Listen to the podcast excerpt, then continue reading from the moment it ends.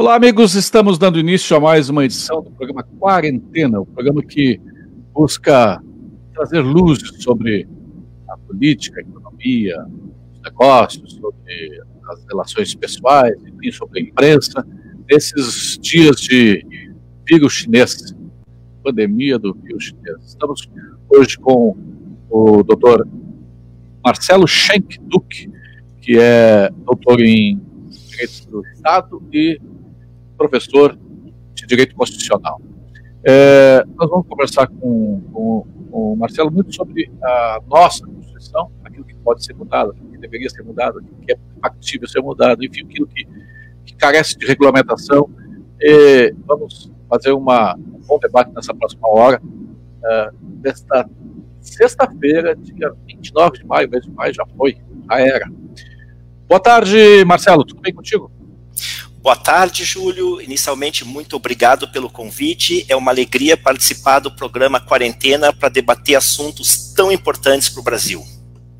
Pois é, é, a Constituição de 88, faz 32 anos que foi promulgada, ela, a gente lembra lá da Constituinte, nós, todo mundo pensava assim, ah, nós precisamos de uma nova Constituição que ela vai uh, preparar o país para ser, um, ser uma grande nação, e, tá, tá, tá, e o que a gente viu foi é, uma Constituição feita, como diz o, o, João Gilberto Lucas Coelho, que foi nosso vice-governador e também esteve lá trabalhando na Constituinte, foi uma Constituição feita assim na, na manhã de uma longa após uma longa noite da ditadura militar.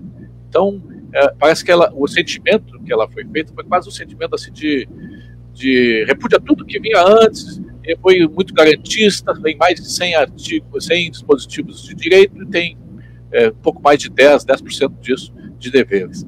É, essa Constituição, ela, ela, depois foi considerada a, a Constituição Cidadã, ela, ela se transformou num instrumento de desenvolvimento ou, ou em alguns momentos, travando o desenvolvimento do país.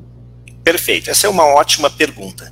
No meu sentir, Júlio, a nossa Constituição, como toda obra humana, uma criação de juristas, ela possui grandes virtudes, mas ela também possui defeitos consideráveis. E o problema é que esses defeitos, que se referem à parte organizatória da Constituição, aquela que organiza os poderes do Estado, acaba comprometendo, no meu sentir, a parte boa da Constituição. É como se nós tivéssemos criado um documento com ótimas intenções, construir uma sociedade livre, justa, solidária, pluralista, mas o mecanismo de organização de poderes, enfim, de funções que a mesma Constituição nos trouxe, impede com que esses bons resultados, essa intenção, seja de fato gerada e se torne realidade viva na vida das pessoas. De modo que seria muito importante que nós pensássemos numa reforma constitucional para corrigir esses defeitos e manter a parte boa. Pois é, é reforma uma nova Constituição? Que, que, que... Bom, essa é uma grande pergunta, Júlio. Nós debatemos muito isso nos meios acadêmicos, na imprensa, enfim. Tudo é uma questão de possibilidades. Veja só o meu raciocínio. O grande problema não é fazer uma nova Constituição. O problema é quem vai fazer, Júlio. Porque se nós fizermos um novo documento constitucional, que é o que há de mais importante para organizar um país, o próprio nome já diz, a Constituição é o documento que constitui o país numa determinada realidade. Veja bem, se nós fizermos uma nova Constituição com o sistema eleitoral que nós temos hoje vigente no país, Júlio, eu não tenho dúvida. O resultado vai ser muito pior do que a gente tem vai sair pior a emenda do que o soneto. Vai ficar... Claro, sem dúvida, sem dúvida. Por quê? Porque a qualidade da representação política, bem ou mal, que nós tínhamos lá em 88, era, melhor, era melhor que atual. E não só vem crescendo. Para começar, não temos o Ulisses Guimarães. Não, e tantas outras figuras prominentes. Então, se tu me dissesse, olha aqui, ó, Marcelo, escolhe aí uh, 20 pessoas notáveis que vão fazer a Constituição. Bom, aí nesse sentido, ok. Mas como isso não é possível numa democracia, a Constituição tem que ser elaborada por uma Assembleia Nacional eleita pelo povo, enfim, eu me preocupo muito se o sistema eleitoral atual é capaz de gerar representantes à altura desse grande desafio. Por isso é que eu acho que se nós pensarmos, que é o que eu procuro fazer na minha atuação constitucional, pensar mais nas causas dos problemas do que nas consequências, até porque analisar consequência é fácil. O problema é discutir qual é a origem disso e como consertar. Se nós nos preocuparmos com as causas, talvez nós cheguemos à conclusão que uma estratégia mais inteligente seria elencar as prioridades de correção que a nossa Constituição precisa e trabalhar com reformas pontuais, sem que seja necessário uma nova Assembleia Nacional Constituinte nessas regras, porque primeiro eu tenho que mudar a regra, entende? Para depois pensar numa mudança mais substancial. Tá, mas essa reforma deveria ser. Uh, uh, por exemplo, se nós, a sociedade brasileira quiser se movimentar, mobilizar para que saia uma, uma, uma reforma de, de alguns pontos, ou ou, ou que seja regula... não sei se seria o, o, caso de reformar a Constituição ou de regulamentar a, a, dispositivos que estão lá e são letra morta porque até hoje nunca foram regulamentados. Não sei se esse é o caso. Bom, mas, nós temos. Pois é, mas eu imagino que não seja com esse Congresso, talvez seja um, fazer um movimento de pressão para que a próxima, próxima legislatura, próxima legislatura, o próximo Congresso possa se comprometer, ser eleito com esse compromisso.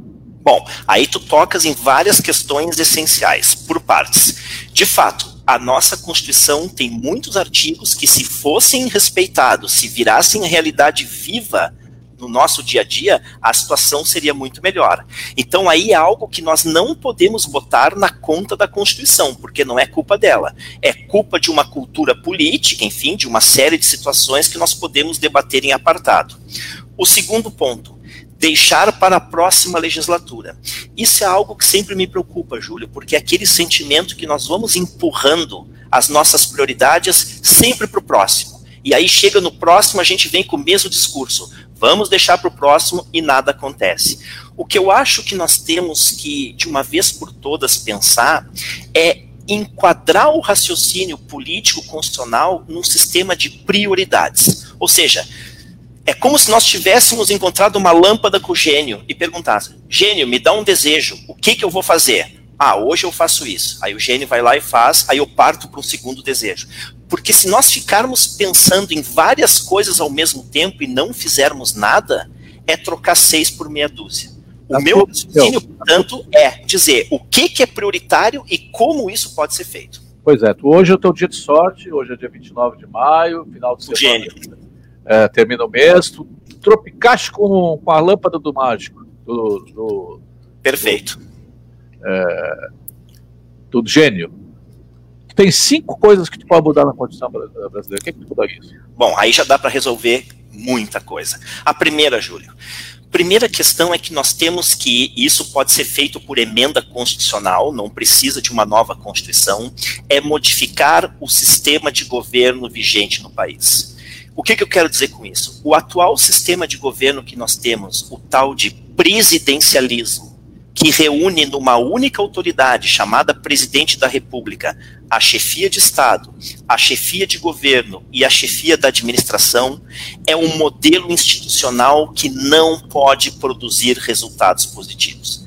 Só só um parênteses aí, parlamentarismo ou presidencialismo, mas a, a, a, população brasileira, duas, as duas vezes que foi convidada, a, foi instada a se manifestar sobre esse, sobre esse dilema, votou pelo presidencialismo. Exato. E votou, Júlio, e eu arrisco a dizer, porque não sabe distinguir o que são sistemas de governo e o que está por trás dos sistemas de governo. O problema é que o parlamentarismo é uma palavra que acabou sendo impregnado de um certo caráter negativo porque associa muito a questão da governabilidade ao Congresso Nacional. E como tu sabes, os políticos não gozam, principalmente os deputados e senadores, de boa reputação na sociedade são sinônimos né, de muitas coisas negativas, muito embora nós saibamos que existem gente boa lá também, não vamos discutir isso. Mas a população, ela sempre foi dada a acreditar, e esse é um dos erros, que o presidente da república é uma criatura meio que com poderes mágicos, que por estar lá tem todo o poder do mundo e pode resolver grande parte dos problemas. Eu te digo, Júlio Ribeiro, isto é um ledo engano e demonstro com argumentos por quê. No atual sistema de governo presidencialista, nós elegemos uma pessoa, que é chamada presidente da República, que não conta com maioria no Congresso Nacional para aprovar os projetos de governo que considera corretos. O que significa que, na prática, uma pessoa bem intencionada pode ter uma bela plataforma de governo, ser honesto, ser responsável, mas no momento em que é eleito, ele vai contar com diversos partidos na Câmara dos Deputados e no Senado Federal e não vai conseguir, apenas com força no seu partido, aprovar nada sem fazer as tais coalizões. E este é o caminho que gera a corrupção no Brasil. O que eu estou dizendo, Júlio, para que todos os internautas possam compreender, é que é uma ilusão acreditar que no sistema de governo brasileiro o presidente tem os poderes que muitos creem que tem. Dar um exemplo, deixa eu te provocar. Eu estava há dois anos atrás em Madrid, e acho que foi 2018. Madrid. E o ano de 2018, uh, durante todo o ano de 2018, a Espanha ficou sem governo. Uhum. Porque não, uh, uh, os partidos, é um parlamentarismo, uma monarquia parlamentarista. E os partidos não conseguiram entrar em acordo, não tinha nenhum, tinha maioria, não havia condição de negociar e ficou sem governo. E o ah. país andou. Hã? E o país seguiu andando. Seguiu andando, porque a administração é separada. Uh, uh, mas a, a, a, aí é o seguinte, aí eu, eu, como repórter, um jornalista, eu comecei a perguntar pro, pro, pro, pro cara do, do aplicativo, pro, pro sujeito do hotel, o cara do restaurante, para o cara da loja, vem e aí, e tal. A, o sentimento da Espanha que é uma, uma, uma monarquia parlamentarista há muito tempo, acho que desde sempre, é, é a dica seguinte: que bom que não tem governo, é, é bom até que não fique é menos, é, é, menos chance de roubarem. Esse é o momento. Então significa o seguinte: que não é. Eu acho que o, que, que, que o sistema de governo não. Ele não é o crucial. Porque se tem corrupção, se tem conchavo, se tem esquema. A, a Espanha, para ter uma ideia, é, é, havia em 2018 a, a, a, a, estimativa de que 400 bilhões de euros espanhóis tinham sido drenados pela corrupção. 400 bilhões de euros. Então, é, então, eu fico preocupado com essas panaceias, assim, ah, porque o parlamentarismo tal, não, porque eu, aí se resolve o problema da representação, porque o, o parlamentar vai ter que passar o final de semana aqui. A gente já viu que teve parlamentares assim, eu estou me lixando com a opinião pública, e no outro ano foi reeleito. Bom, vamos lá. Primeiro lugar, tu tens razão quando afirma que a mera mudança do sistema de governo não pode ser encarada como uma panaceia, porque é apenas um dos arranjos necessários para nós construirmos um país num cenário melhor. O que eu quero te dizer, Júlio, é que de nada adianta você eleger um presidente da República sem que ele tenha maioria para governar no Congresso Nacional. Porque a realidade que nós temos no Brasil é que se eu for eleito presidente da República, ou tu, ou qualquer um daqueles que nos assistem agora, uma coisa é certa: essa pessoa não vai ter maioria parlamentar para fazer aprovar os projetos que considera corretos e que prometeu durante a campanha. E aí surge o problema número um da corrupção. Se um presidente quiser governar e aprovar os seus projetos, ele tem que conquistar o apoio parlamentar. E como é que ele faz isso, Júlio? Comprando o respectivo apoio. E qual é a moeda de troca? Bom, aí só muda o governo. Para uns era o mensalão, para outros é o petrolão, para outros é a distribuição de cargos na administração e por aí vai. Então, esse sistema presidencialista, ele já nasce como seria diferente do parlamentarismo, essa, essa, essa função de forças? Per, perfeito. Porque no parlamentarismo, primeiro você elege a maioria parlamentar. Então, aquele partido que tem o maior número de deputados é que vai dizer quem vai governar. E com isso você atrai a governabilidade. Você não precisa ficar fazendo coligações espúrias que inibem a governabilidade. Esse é um dos pontos. Veja que o sistema de governo é algo tão complexo que não se resume a isso. O segundo ponto, que é muito importante, o parlamentarismo permite que quando um governante, um presidente, ou no caso o primeiro-ministro, que é o chefe de governo, esteja tendo maus resultados, indo mal, ele pode ser substituído por outro sem os traumas que o presidencialismo gera por um processo de impeachment. Veja que no sistema atual, quando um presidente não se sai bem porque é incompetente, não estou nem dizendo desonesto, porque é incompetente, você não tem meios hábeis no sistema para se livrar desse camarada. A não ser que você force um processo de impeachment, invente, entre aspas, um crime de responsabilidade, porque os tipos são muito fluidos, então admitem as mais variadas interpretações, e se tiver um conluio de forças, você até derruba o presidente, mas os traumas que isso gera. Aí surge na sociedade o discurso do golpe, não foi golpe, divide a sociedade. Sem falar que, enquanto você está discutindo o impeachment, o país praticamente paralisa. O Mas Congresso não legisla, investidores não vêm e assim vai. E se nós tivéssemos uma diminuição dos partidos políticos, dentro do sistema presidencialista, mas com menos partidos, onde se obrigasse a. a Primeiro que esse excesso de partidos, mais de 30 partidos, é balcão de negócio, é, é moeda de troca. É, a menos, não, não tem tanta ideologia assim, tanto compartimento, o espectro ideológico não é tão tão multifacetado assim, que comporta 32, 36 é, partidos políticos. Se houvesse só isso, já não seria um ganho enorme sobre o atual presidencialismo? Melhoraria parte dos problemas, mas manteria outros problemas gravíssimos, como por exemplo esse que eu te falei, que é a de eventualmente um presidente se sair mal e o sistema não permitir um meio de responsabilizá-lo politicamente e mandá-lo para a reserva, Júlio. Esse é o problema. A diminuição do número de partidos contribui, mas não resolve vários problemas seríssimos, porque você pode ter cinco partidos e mesmo assim não ter a governabilidade. Não te esquece, Júlio, também que o parlamentarismo tem uma vantagem funcional sobre o presidencialismo, que é justamente separar as funções de chefia de Estado e chefia de governo. Grande parte dos problemas que nós estamos vivenciando atualmente se devem à noção de que o brasileiro não tem bem clara, Júlio, o que significa Estado e o que significa governo. Estado significa tudo aquilo que nos une, acima das nossas diferenças políticas, ideológicas, partidárias, religiosas, seja lá o que for, porque ele está acima de qualquer divergência. Todos são brasileiros. Governo, por outro lado, se liga a ideologias, a preferências. Então, faz as contas. Você é um cara inteligente e vai perceber na hora. Como pode uma pessoa simultaneamente se comportar orientada a critérios partidários, ideológicos, que é função de governo, e como chefe de Estado que tem que ser neutro do ponto de vista partidário ou ideológico? Isso nunca vai funcionar. E é por isso que no Brasil as autoridades têm esse problema em ora agir como chefe de Estado e ora agir como chefe de governo.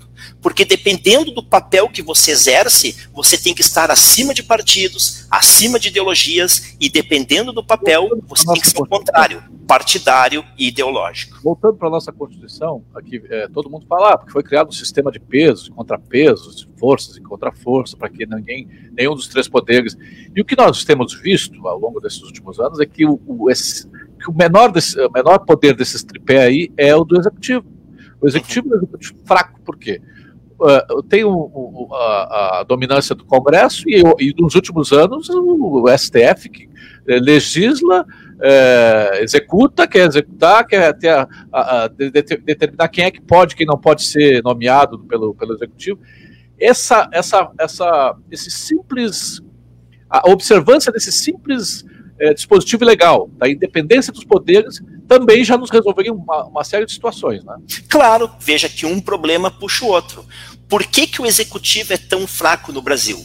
Porque no sistema presidencialista nós não proporcionamos a governabilidade. Como o presidente tem que negociar com dezenas de partidos, com as mais variadas ideologias ou faltas de, ele acaba ficando uma espécie de refém do poder legislativo do Congresso Nacional.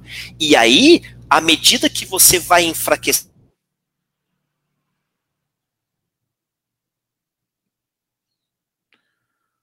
Opa.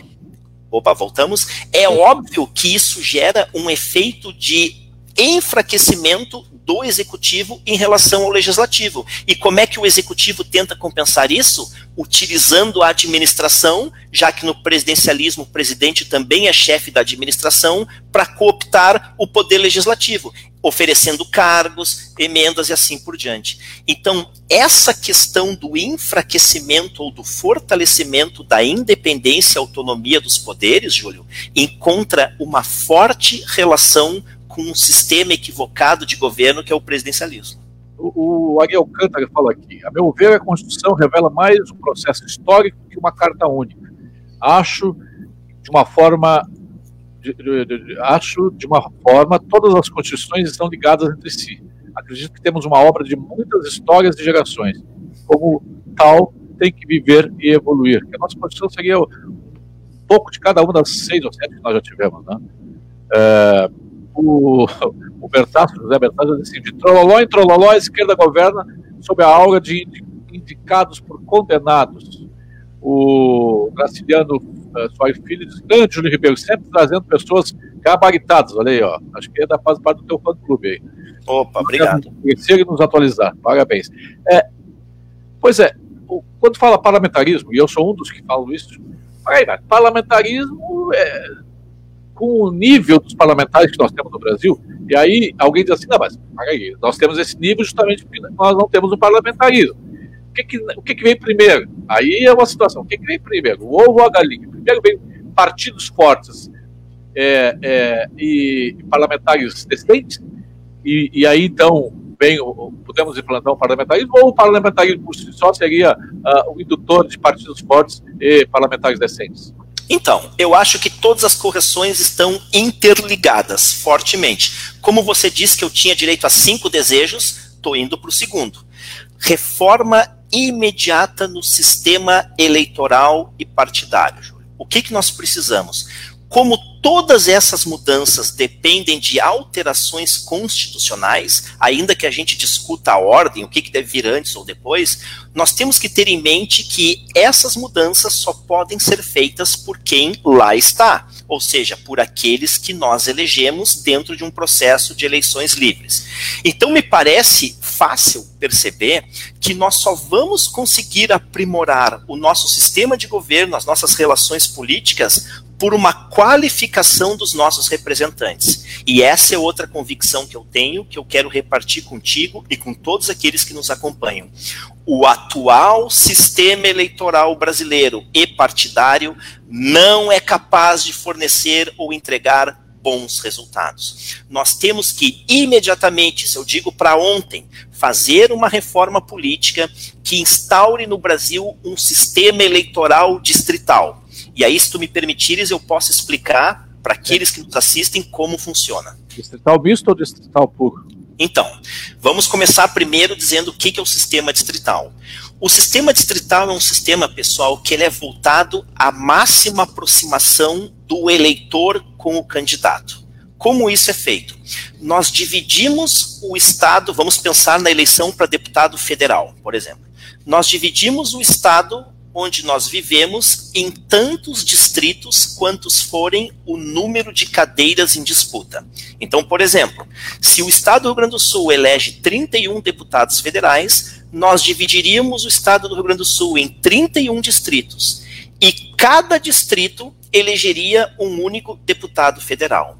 O detalhe é que cada partido pode indicar um único candidato por distrito. Então, vamos supor que no meu distrito concorra a deputado federal, eu, o Júlio Ribeiro, o Diego Casagrande, o Gilberto. Já ganhou.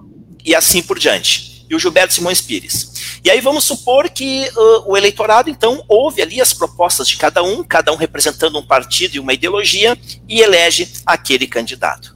Esse sistema, Júlio, que é chamado de distrital puro, ele tem inúmeras vantagens que eu quero compartilhar com todos aqueles que estão aqui dialogando conosco.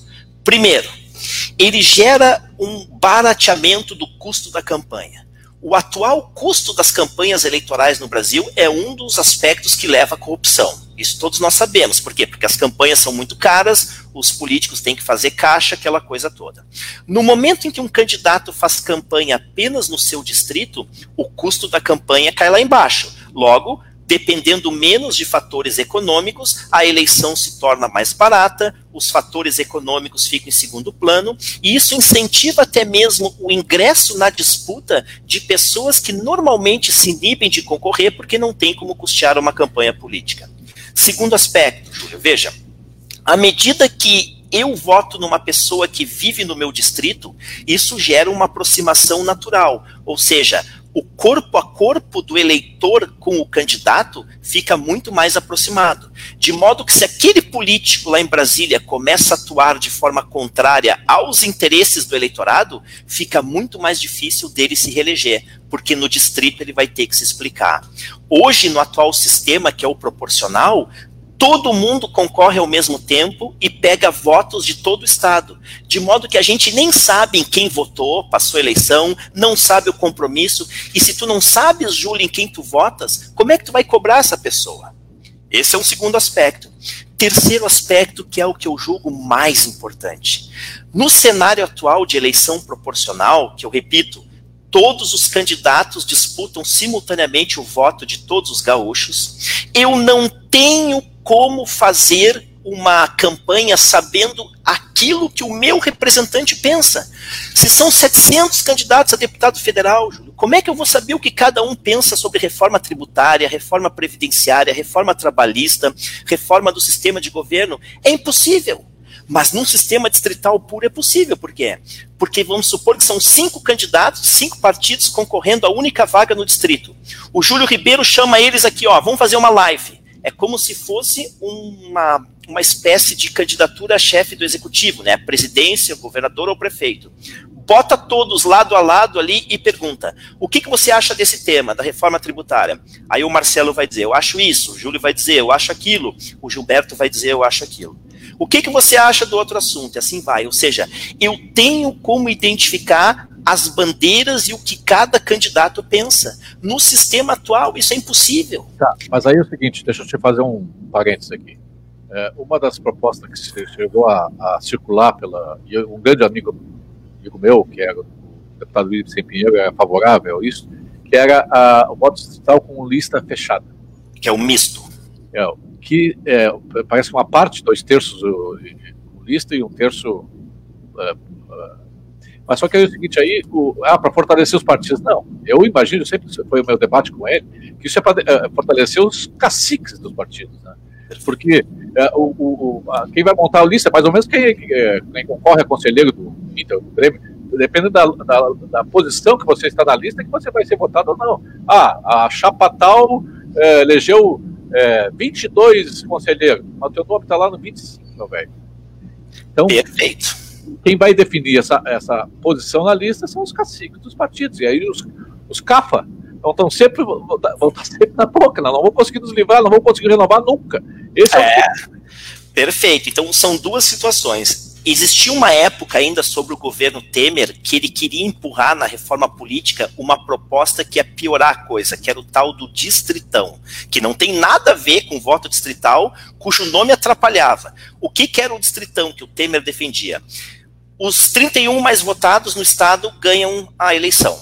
Então, o deputado podia continuar pedindo voto em todo o estado, de todo mundo, tinha todos os problemas da eleição majoritária, da proporcional, perdão, e ganhava os 31 primeiros. Isso era o distritão.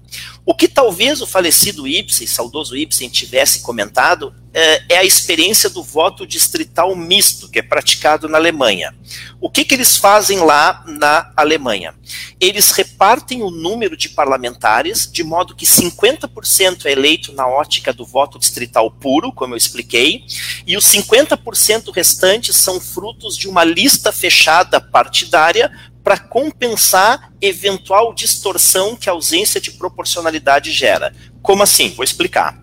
Vamos supor que no sistema puro, cada partido, como eu disse, indica um único candidato em cada distrito. E um único partido vence em todos os distritos por uma margem ali de mais ou menos, vamos supor, 35% dos votos. E o resto é pulverizado pelos demais partidos. Num sistema distrital puro, o que que na teoria poderia acontecer? Que o mesmo partido ganhe em todos os distritos e a grande maioria dos eleitores no estado que votaram de modo pulverizado em outros partidos, mas que não tiveram 30% em nenhum distrito, fique sem representação. Então, para corrigir esse eventual efeito de uma maioria do eleitorado que é pulverizado em partidos que foram derrotados numa corrida única, fique sem representação, eles fazem com que a segunda metade das cadeiras venha de uma lista fechada, onde, por critério de proporcionalidade, se entregue as vagas remanescentes. Então, vamos supor, o partido C na lista fechada ficou com 30% das cadeiras. Vai lá para o parlamento, é uma forma de compensar.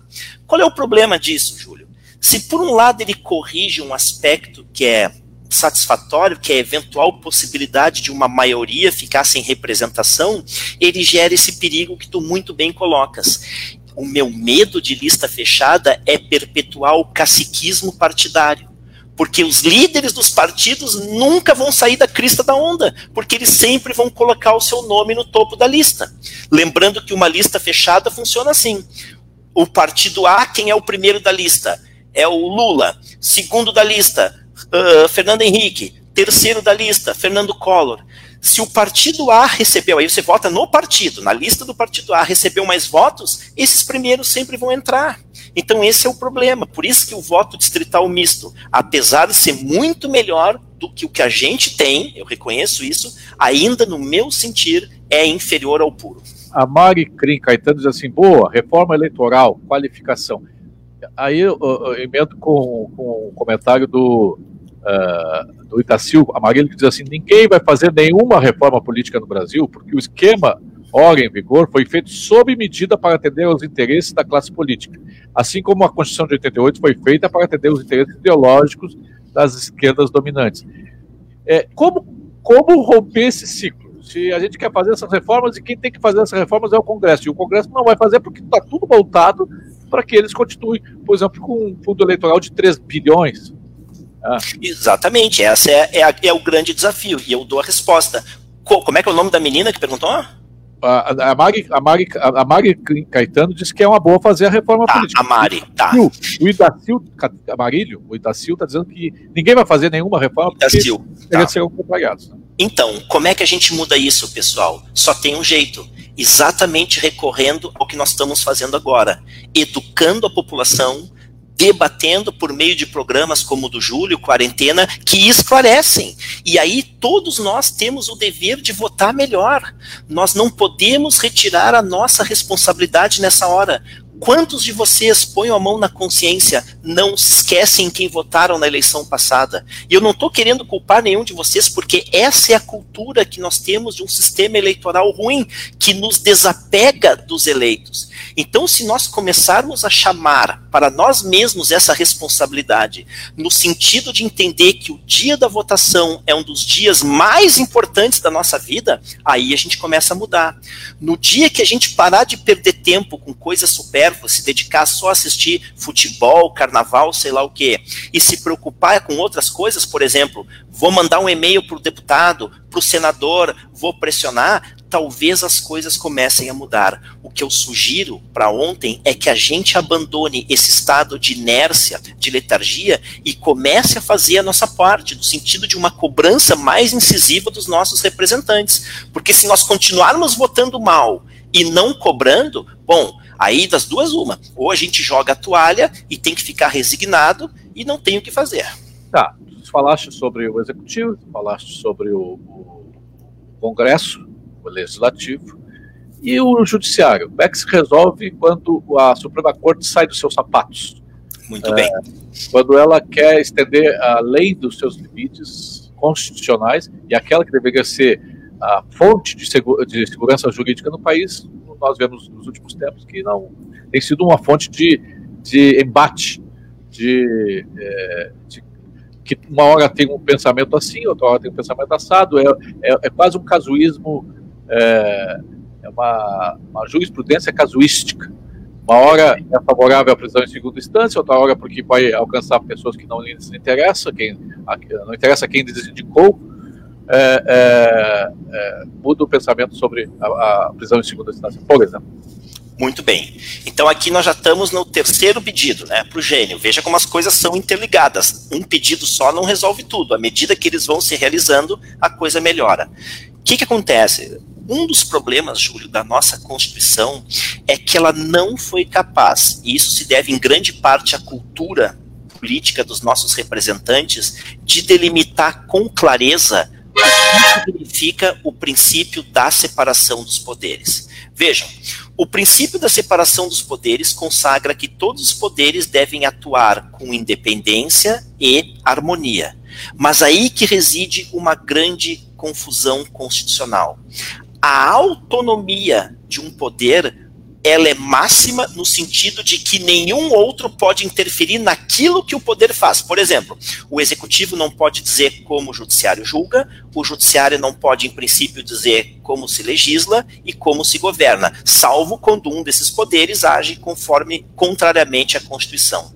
Mas o que, que nós estamos verificando no Brasil atual é que sobre, preste atenção, sobre esse manto da autonomia tem se conferido competências a determinados assuntos de poderes que não encontram resguardo na Constituição.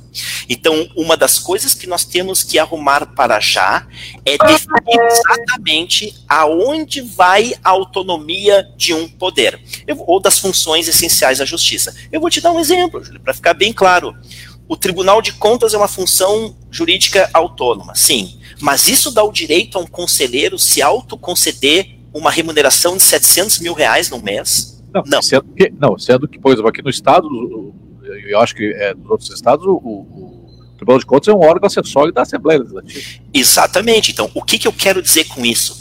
Que ninguém nega a importância de um Tribunal de Contas. Agora, eu não posso, sobre o fundamento de que o órgão é importante, permitir com que esse mesmo órgão desrespeite aquilo que a Constituição faz. Da mesma forma, eu estava vendo a notícia esses dias num estado, para não fazer injustiça, não sei se foi Mato Grosso, né, que foi, que membros do Judiciário e do Ministério Público estavam se autoconcedendo um bônus Covid para aumentar os seus vencimentos, que já são muito razoáveis, considerando a média brasileira, nessa época de pandemia.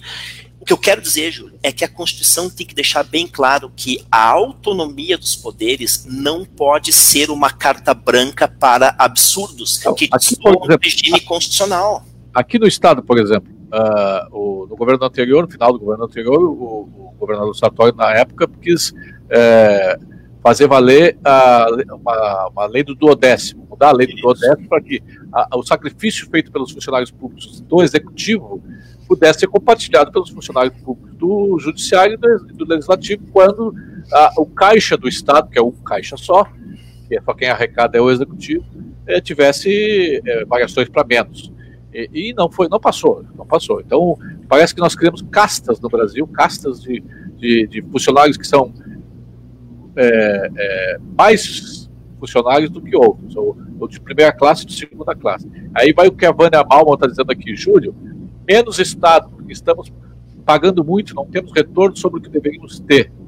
Como essas teus cinco pedidos podem diminuir o Estado? Então, aí... tu falaste na mudança da, do sistema eleitoral, e tu falaste agora na... Na questão de definir melhor o que cada poder pode fazer e o que não pode, no sentido de que, ah, veja bem o que eu estou dizendo, para todo mundo entender bem, a autonomia que é sagrada dos poderes, que tem que ser mantida, não pode ser interpretada do ponto de vista de dar uma carta branca a qualquer poder para cometer absurdos, Júlio. É isso que eu estou dizendo. E aí que esse sistema de freios e contrapesos é fundamental. Veja, teoricamente, se um poder se concede um alto aumento, tipo esse do Mato Grosso, fora das hipóteses constitucionais, caberia ao legislativo sustar isso.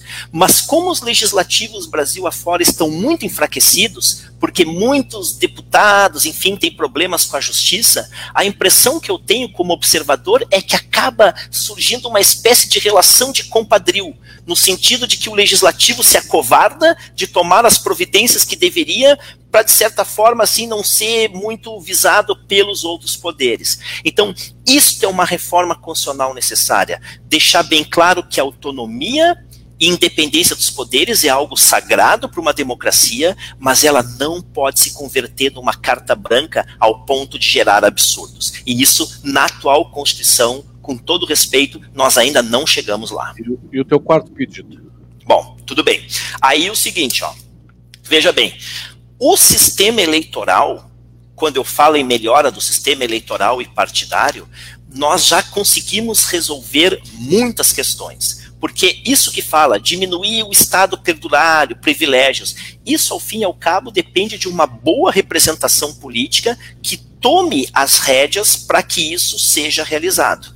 Uma outra coisa que eu esqueci de comentar quando debatíamos é que o sistema distrital ele é facilmente compatível com o instrumento do recall. Não sei se todos já ouviram falar. O que, que é o recall? No meio do mandato, no meio do mandato, fica ou, ou sai fora? Exatamente. É a possibilidade do quê? De o eleitorado do distrito, insatisfeito com o desempenho de um representante, abreviar o seu mandato e dizer: vai para casa.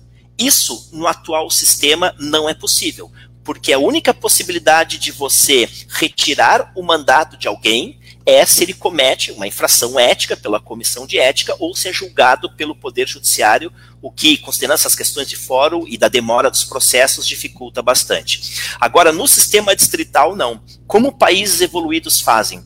Se o eleitorado está insatisfeito porque o representante eleito no distrito não cumpriu o que prometeu, pode ser convocada, Júlio, uma eleição suplementar exclusiva no distrito, a custo baixíssimo.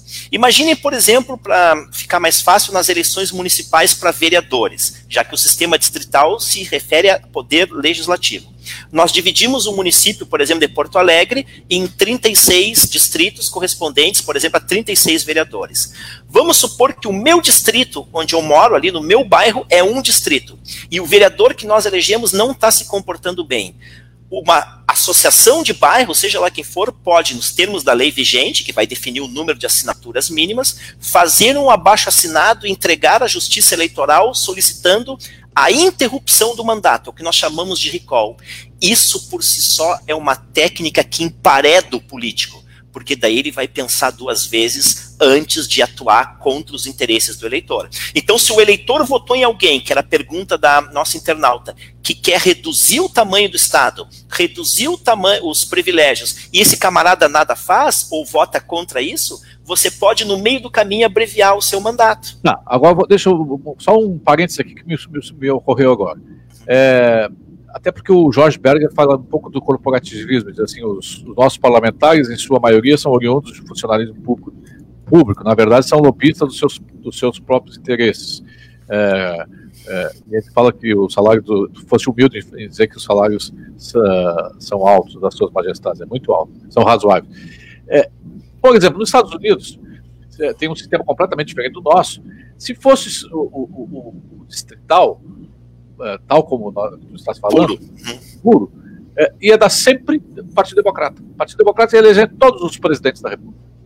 Porque, é, em números absolutos, as, as, as, as regiões elegeriam mais representantes elegeriam, elegeriam sempre o Partido Democrata. Como tem um, lá um sistema que elege representante, aí dá compensa, porque é o número de. É, a Califórnia, que tem X lá, é, ela meio que. eleitoral. É, é, se nós usássemos assim esse sistema, então, por exemplo, aqui, Porto Alegre. Ah, o, a, a, o Partido X tem a Zona Sul é do, é do, Partido X. E essa Zona Sul vai ser sempre do Partido X, por um bom tempo vai ser do Partido X. Essa, essa, essa mudança de, de composição também não é complicado, daqui a pouco é o seguinte, vai ter sempre um vereador que vai ser do, do Partido X, porque a Zona Sul elege ele. E Bom, aí é o seguinte, né? Essa, essa perpetuação do, do, da representação. Tá, aí nós podemos resolver isso de duas formas.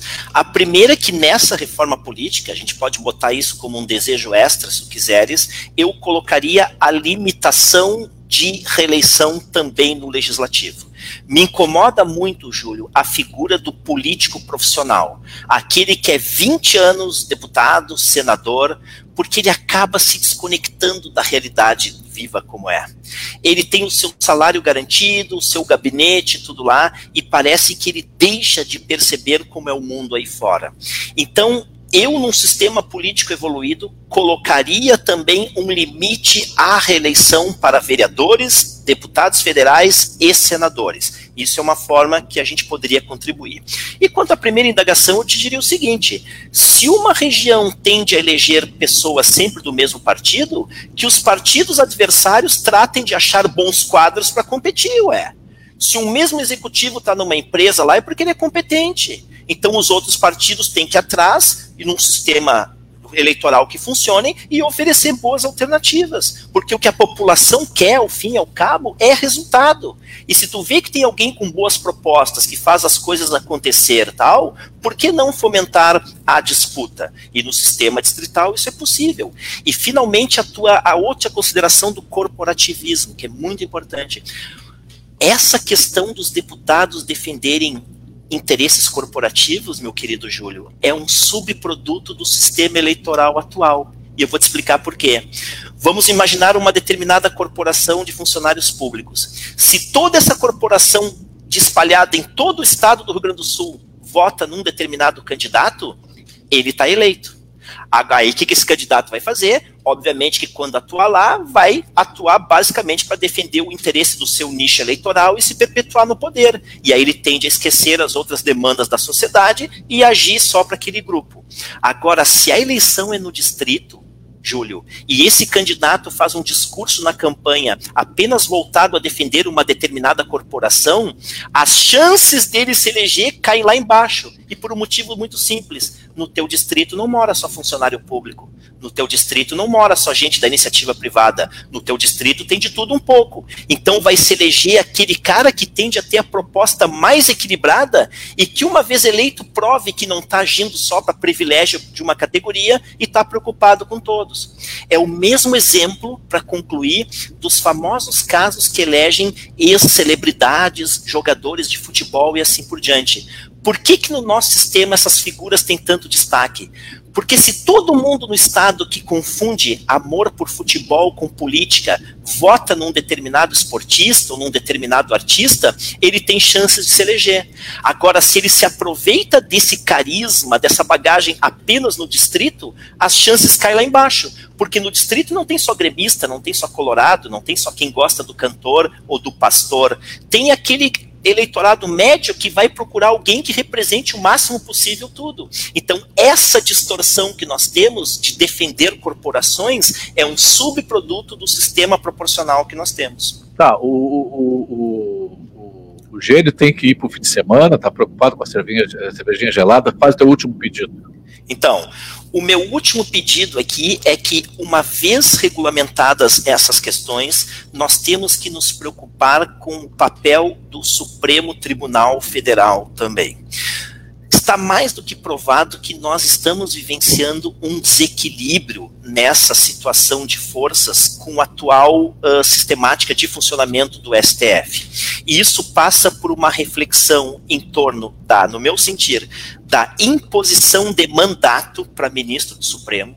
Eu sou contra essa ideia de o Supremo ser um cargo vitalício porque, Júlio, é um cargo com tanto poder que quando essa pessoa acaba ficando lá por décadas, parece que acaba ficando difícil dela perceber até onde vai a sua vontade individual e o que, que é o significado da instituição tribunal.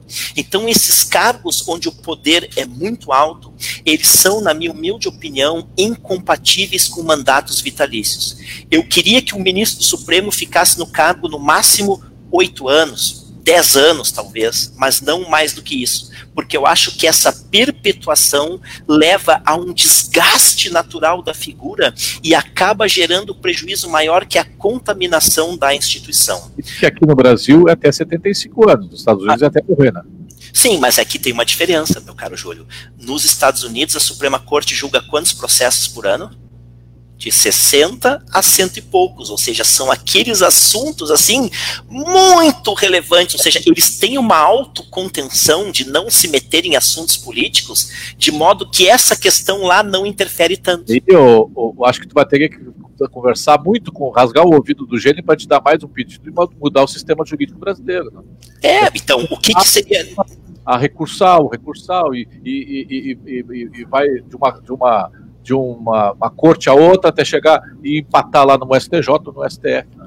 Mas daí eu ia ter que, como se diz, né, rasgar o gênio para dizer que dentro desse pedido da reforma do judiciário está um enxugamento nas competências do Supremo para que ele não tenha esse ativismo que hoje está intolerável.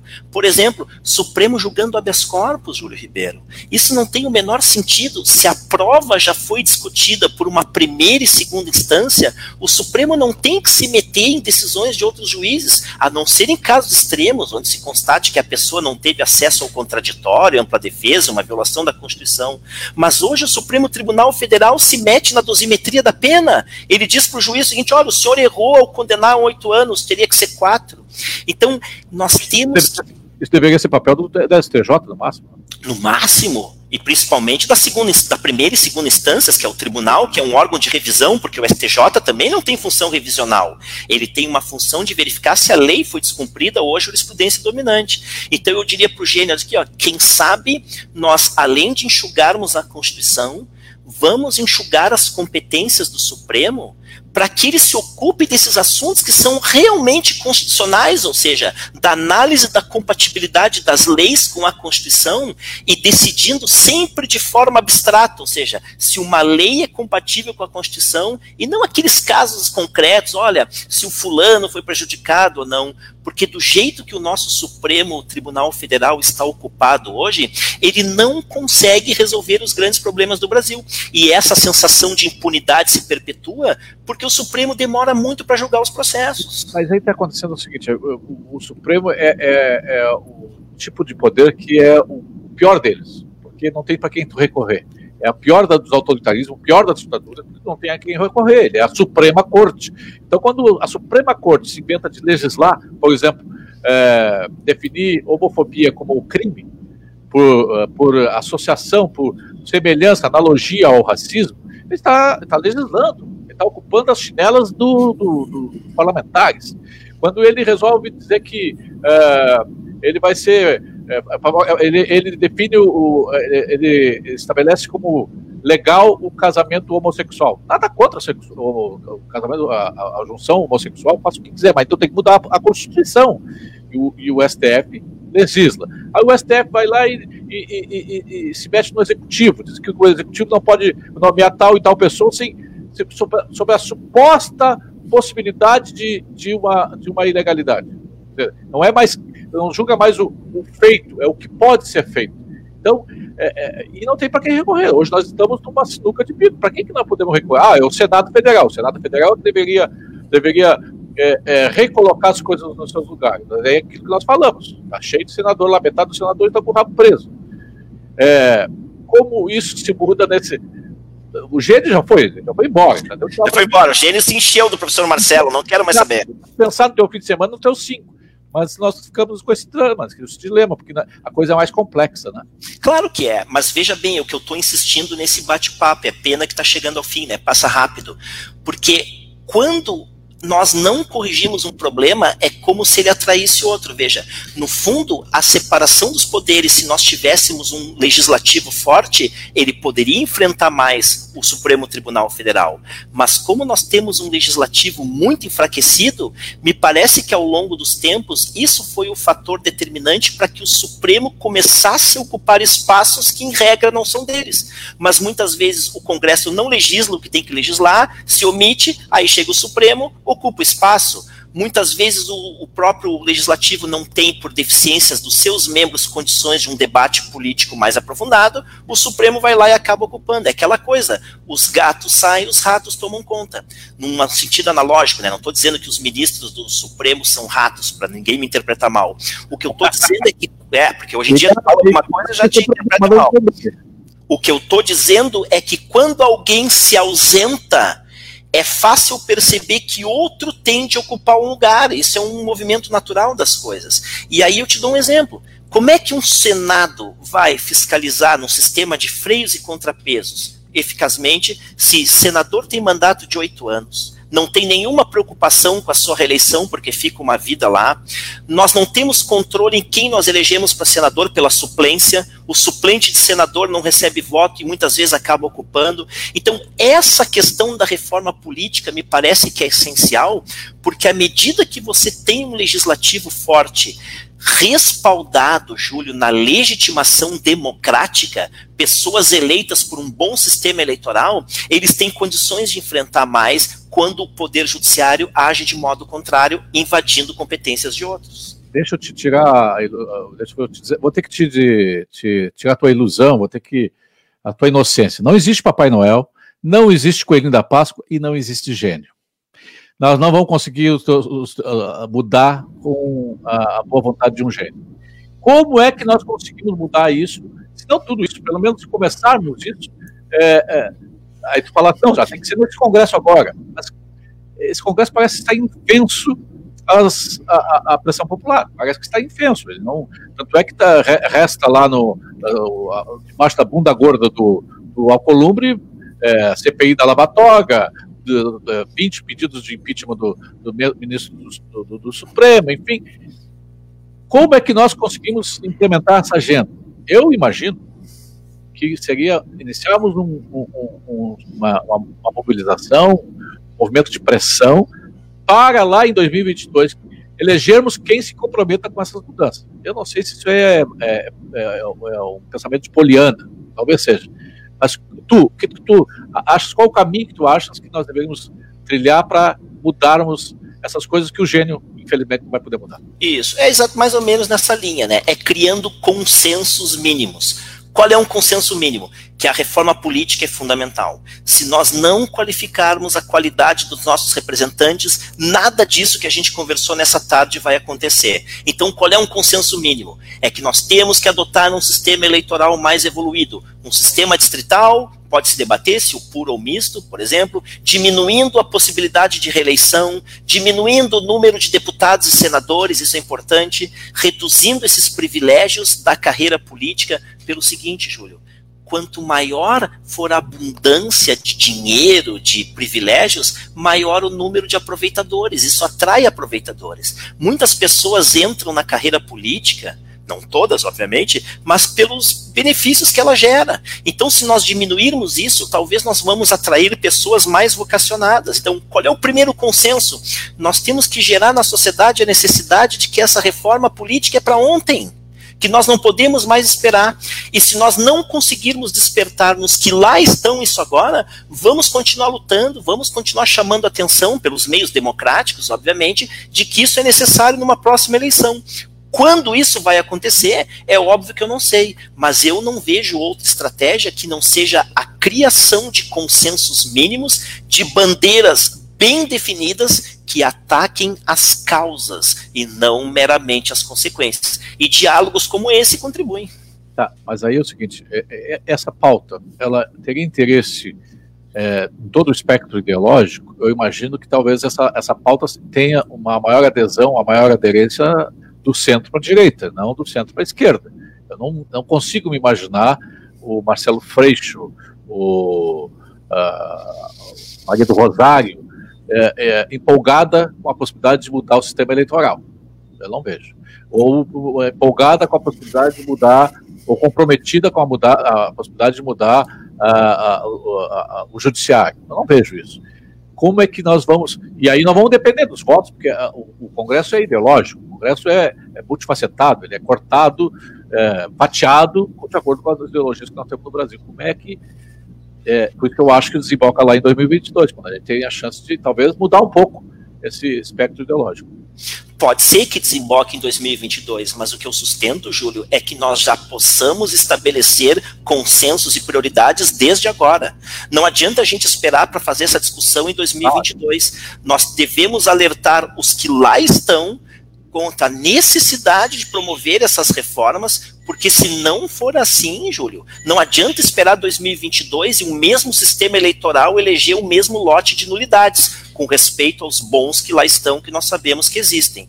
E quanto à tua observação, eu acho que essas pautas de reforma, por exemplo, eleitoral, elas não podem ser tratadas como uma exclusividade da direita ou da esquerda ou do centro. Eu te garanto que em todos esses grupos ideológicos tem pessoas boas pessoas ruins. O que nós temos que alertar isso é que são pautas racionais que vão melhorar a qualidade de vida.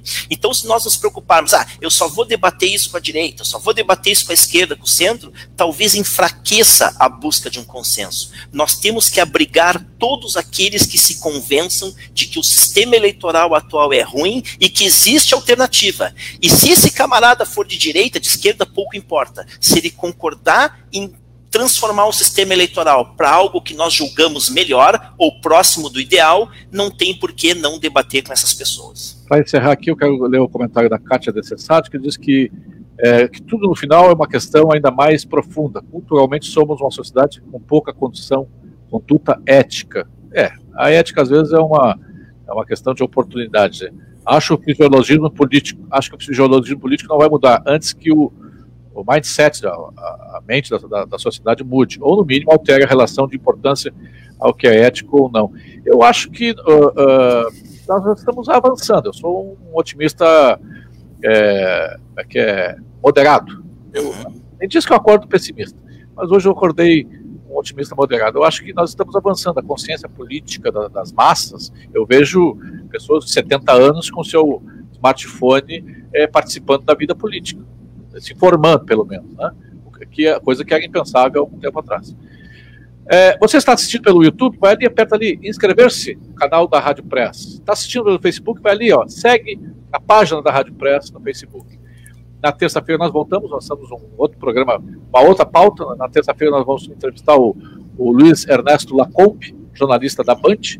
É, e na sexta-feira nós vamos estar com o ministro da Cidadania, é, Odix Lorenzoni, aqui, Quarentena o programa das suas tardes de terças e sextas-feiras. E na segunda-feira, agora, nós vamos estrear um novo programa chamado Pós-Quarentena. A coisa não é simples assim, né? Nós vamos estrear um programa chamado Pós-Quarentena, serão 10 episódios, como se fosse uma série, 10 episódios, é, para ajudar empresários, é, executivos, profissionais liberais, empreendedores de todos os matizes e tamanhos, a, a soprar um pouco da poeira que está que foi provocada por essa pandemia, a pandemia do vírus chinês, e tentar achar, é, achar caminhos para que empreendedores, empresários, profissionais liberais e executivos possam se reposicionar é, é, nas suas, nos seus mercados, nas suas empresas, nos seus, nas suas profissões. E o convidado de estreia é o mentor de empreendedores, Edgar Kovacsuk, que vai falar sobre um tema muito interessante que é psicotrends pandem, pandem, pandêmicos. Como é que é o negócio dele? Aqui é meio. É um troço meio. É, tendências psíquicas da pandemia? É, é as tendências psíquicas da, advindas da pandemia. É um tema bem interessante, só vou, vou abrir aqui o card para ler direitinho. É, uh, psico. Ai, ai, ai. Psicotrends pandêmicas. Uhum. Então, é, é nessa, nessa segunda-feira. Na, na, na quinta-feira, o programa sempre vai ser às segundas e quintas, na quinta-feira vamos ter uh, o, a Suzana Cacuta, que é diretora da Tecnocinos, falando sobre inovar a ação. Eu quero agradecer ao Marcelo Schenkduk pela sua participação, teve uma, uma, uma, participação do público também muito boa, e está aberto, qualquer momento a gente volta a falar, seja uh, no quarentena, seja no movimento que a gente possa desenvolver para que essas mudanças possam acontecer, ainda que paulatinamente, ainda que numa velocidade menor do que a que nós gostaríamos. Obrigado, Marcelo. Eu que agradeço, Júlio, foi um grande prazer uh, participar do teu programa, estou sempre à disposição e parabéns pela iniciativa, porque eu acho que na democracia é assim que nós vamos corrigir, mediante acesso à informação, esclarecimento, que é o que tu, com muita competência, proporciona. Um grande abraço a todos os internautas que nos acompanharam e até uma próxima. Obrigado, querido. Tchau, tchau. Tchau.